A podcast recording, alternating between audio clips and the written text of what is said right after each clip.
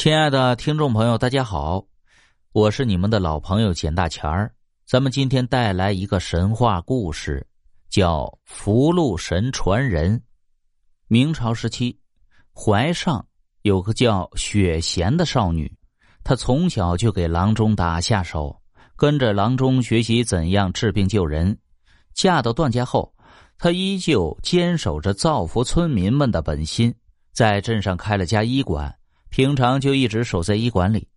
这日，雪贤一早就来到了医馆。最近镇上正在闹瘟疫，来医馆买药治病的百姓较多，他们排了二十米长的队伍。雪贤挨个给他们诊治。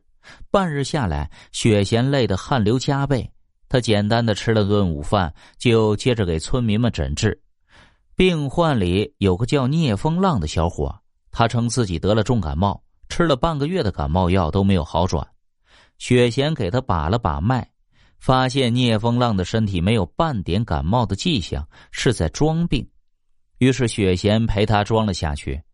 他随便给聂风浪开了几副强身健体的补药，打发他离开了医馆。之后的几日，聂风浪经常到医馆来抓药。他在一次抓药的途中，猛地拽住雪贤的手腕。身上散发出一道白光，村民们在看时，雪贤和聂风浪都已经凭空消失，且是在他们眼皮底下的那种。傍晚时，雪贤的丈夫吴天赐回到家中，一直等不到雪贤回来，就到街上找了两圈有村民将白天发生的事情告诉了吴天赐，吴天赐得知聂风浪和雪贤一起消失后，就来到了聂风浪家中。聂家人表示，聂风浪早在半年前就已离世，尸骨都被埋在地里，他根本不可能再出现在世上，更不可能拉着雪贤凭空消失。吴天赐和村民们多半是弄错了什么，然而村民坚信自己的眼睛不会看错，一口咬定聂风浪拉着雪贤凭空消失，还让聂家人给出一个合理的说法。吴天赐也跟村民们一般，强迫着聂家人给说法。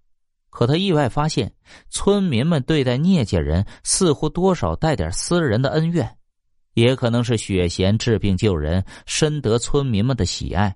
而他现在离奇失踪，村民们给他出头，对聂家人义愤填膺。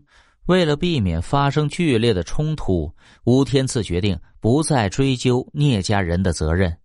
他拿出这些年积攒的钱财，雇佣了二十名人手，让他们务必找遍全球，一定要将雪贤找出来。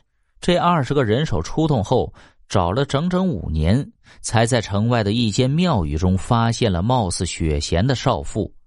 吴天赐闻讯赶到城外，亲眼见到阔别五年的妻子。他发现雪贤身旁的村民都对他恭恭敬敬，甚至向他下跪。吴天赐一时间有些费解。雪贤跟吴天赐在一起时，村民们就很尊敬他。尽管如此，也没到给雪贤下跪的地步来呀。所以吴天赐就不理解。村民们瞧见吴天赐疑惑的模样，就直接把实情告诉了他。雪贤是上一任福禄神挑选的继承人，他在五年前刚上任。原来。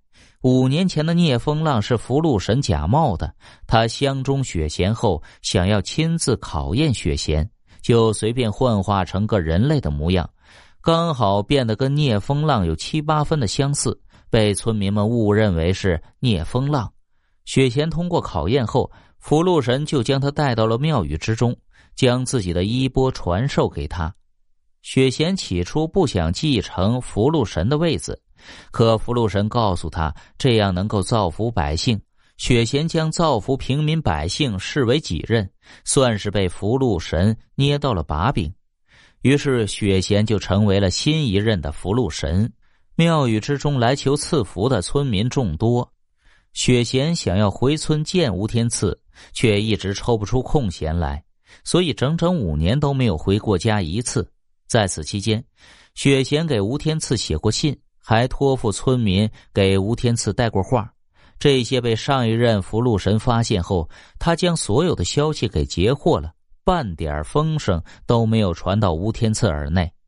若不是吴天赐雇佣的二十名人手，或许雪贤会跟吴天赐就此分开。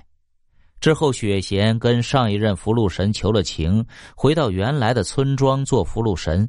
这一次，他竟然破天荒的答应了下来，批准了这件事情。雪贤跟吴天赐回村后，村民们热情的欢迎他回来，还给他建了庙宇，经常去拜祭祈福。